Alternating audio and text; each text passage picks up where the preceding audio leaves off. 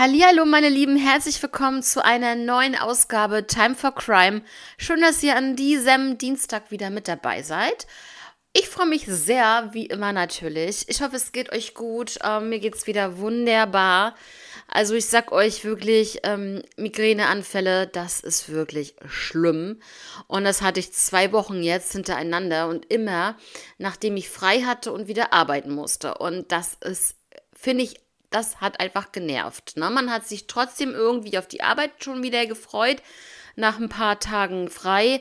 Und äh, dann muss man sagen, äh, du, ich kann nicht mehr weiterarbeiten, ich äh, würde gerne nach Hause ähm, und musste da meine Arbeit unterbrechen. Und das ist jetzt in zwei Wochen zweimal passiert, dass ich dann halt wirklich ähm, nur ein paar Stunden auf Arbeit war und eine Kollegin übernehmen musste. Ne?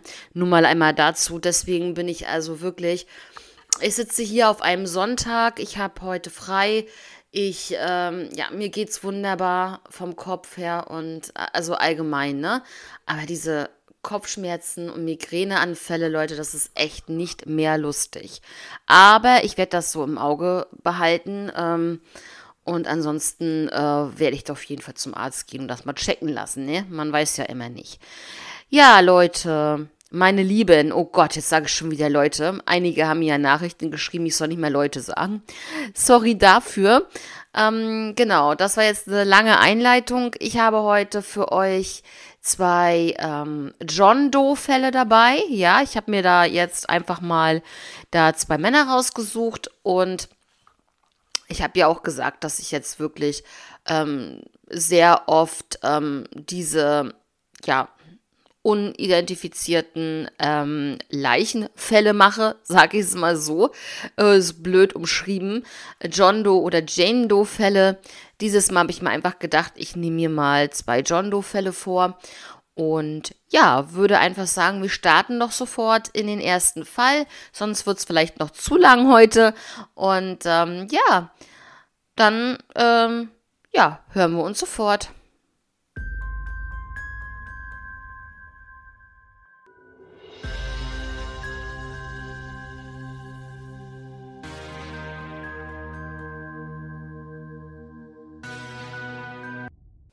So, meine Lieben, wir gehen jetzt einmal in dem ersten Fall ganz, ganz, ganz, ganz weit zurück in das Jahr 1978. Es geht nämlich hier um den John Doe-Fall aus Hewitt, Texas. Dieser John Doe wurde am 3. April 1978 auf einem Feld gefunden und äh, zwar ähm, in einem Betonabflusskanal. Also da wurde er gefunden. Ich denke, dass das wirklich ein Zufall war, dass dort, ähm, ich glaube, da waren Bauarbeiter oder so unterwegs, die ihn dort gefunden haben, dass er da einfach nur abgelegt wurde. Ja, um ihn da ja, zu verstecken. Und ähm, ja, man hat halt die Überreste dort gefunden. Ja, zum Todes. Ähm, Todesursache kann ich euch so viel sagen, dass es einen Schuss gab, der wohl zum Tod geführt haben soll. Jetzt einmal zur Beschreibung von diesem John Doe, aka Disco Dan. Ja, man hat ihn Disco Dan genannt, weil er ein, ja, bestimmtes Shirt getragen hat, was so nach Disco aussieht. Ich fand es jetzt nicht so, aber gut, lassen wir es mal dahingestellt. Also ich habe ja Fotos von dem Shirt gesehen und äh, discomäßig ähm, habe ich das jetzt nicht so empfunden. Aber okay. Also einmal zur Beschreibung von John Doe. Er soll zwischen 20 und 30 Jahre alt gewesen sein, also 1978, ja. Er war 1,72 Meter groß und wog wohl 128 Pfund. Er hatte schulterlange, hellbraune Haare, einen Schnurrbart und sogar einen Spitzbart und er hatte braune Augen. Er trug ein weiß langärmeliges Hemd, das soll das sein, dieses Disco-Hemd, ja, mit einer Knopfleiste und dunkelblauen Blumenmuster, ja, in der Größe M. Er trug aber auch blaue Levi's Jeans in der Größe 32. Unter anderem trug er auch weiße Schlauchsocken mit roten und blauen Streifen. braune Boots in der Größe 10D, was das auch immer für eine Größe sein soll dort, eine Halskette aus weißen Puka-Muscheln und äh, großen schwarzen Perlen dabei. In der Nähe wurde auch ein Snoopy-Medaillon gefunden. Vermutlich gehörte das zu ihm, ja, geht man jetzt davon aus. Er hatte drei große Tattoos, einmal ein Kreuz in einem Herz auf dem linken Oberarm, einmal die Aufschrift oder die Initialen, man weiß es nicht, RB auf dem rechten Oberarm und das Wort Peace auf dem linken Unterarm und äh, seine Zahn, also sein Zahnstatus natürlich und äh, seine Fingerabdrücke liegen vor, falls ähm, da irgendeine eventuelle ähm, Übereinstimmung ähm, es eventuell geben könnte, falls sich da irgendjemand meldet und ähm, ja, da vielleicht irgendeine ähm, Vermisstenmeldung noch reinkommt, aber es ist halt, ähm, ja, ich denke mal, da wird nichts mehr reinkommen, weil ich sag euch eins, 1978, wir können uns das alles zusammenrechnen, eine Ewigkeit her. Warum sollte jetzt noch, nach so extrem langer Zeit, jemand kommen und sagen, ja, eigentlich vermisse ich ja schon seit vier, fünf Jahrzehnten einen geliebten Menschen. Das ist schwierig. Ne? Das kann man sich vorstellen, dass es nach ein paar Jahren vielleicht so ist, wenn derjenige sich dann nicht mehr zurückmeldet.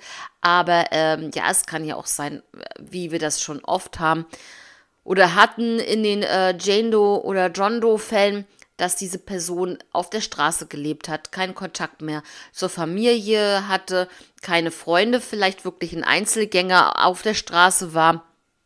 Und dann ist es natürlich ja, logisch, dass ihn keiner sucht, wenn er zu niemandem mehr Kontakt hat. Ne? Ja, also hoffen wir das Beste, dass das irgendwo noch aufklärt, wer diese Person ist. Und jetzt einmal zum zweiten Fall heute. Auch ein, ja, kann ich definitiv sagen, relativ kurzer Fall. Da gibt es auch nicht viele Informationen dazu. Aber es müssen auch mal kürzere Folgen sein. Ähm, ich hoffe, ihr versteht das weil ich hätte auch natürlich einen dritten Fall mit reinnehmen können, aber Leute, zeitlich ist das manchmal auch ein bisschen schwierig. Ich muss es ja auch noch aufnehmen, ne? Also ich denke mal, dass ihr das vielleicht nachvollziehen könnt. Jedenfalls im zweiten Fall geht es hier um den John Doe-Fall aus äh, Lucy, äh, ja, ich weiß nicht genau, wie es ausgesprochen wird. Lucy County oder Luce County. Ich würde es jetzt einfach mal als Luce County äh, betiteln. Ihr ich schreibe es ja sowieso nochmal unten rein oder auch als Überschrift, dann wisst ihr, was gemeint ist. Aus dem Jahr 1987. Und zwar am 24. Äh, Oktober 1987 äh, fanden Jäger die sterblichen Überreste eines Mannes in einem abgelegenen Waldstück in der Nähe vom Lake Superior in Michigan. Diese Person hatte auch leider keine Ausweispapiere bei sich, so dass man diese Person natürlich auch nicht identifizieren konnte. Ja, bei den Überresten ähm, der Leiche wurden ein paar Sachen gefunden, die möchte ich euch jetzt gerne einmal ähm, zum Besten geben, ja. Also die Gegenstände, also verschiedene Gegenstände und auch Kleidung, die im Militärstil ähm, ja, aussahen halt, aber es sollen keine richtigen Militärsachen ähm, gewesen sein. Das hat man natürlich dann ähm, auch äh, rausgefunden, ganz klar. Unter anderem war es eine Tarnjacke, eine Hose, ein grünes Tarnshirt, ein äh, grüner Gürtel und ähm, grüne Wollsocken und schwarze Kampfstiefel. Ja, das hat man dort auf jeden Fall gefunden zu ihm selber ähm, die Beschreibung, es war ein weißer Mann, er hatte kurzes, rotbraunes bzw. kastanienbraunes Haar, war 1987 wohl zwischen 20 und 35 Jahre alt und 1,72 Meter groß, also genauso groß wie der Mann, der John Doe aus dem ersten Fall. Ja. Ja, was hat man noch rausgefunden bei der Autopsie dieser Überreste der Leiche allgemein? Er hatte wohl alte Traumata im Gesicht. Er hatte wohl auch mal eine Bein gebrochen. Es gab nämlich eine Fixierung einer Metallstange am Bein oder im Bein. Er hatte eine Narbe oder Beule oder Verfärbung auf der linken Wange. Also manches kann man nicht genauso ähm, verdeutlichen und genau wissen.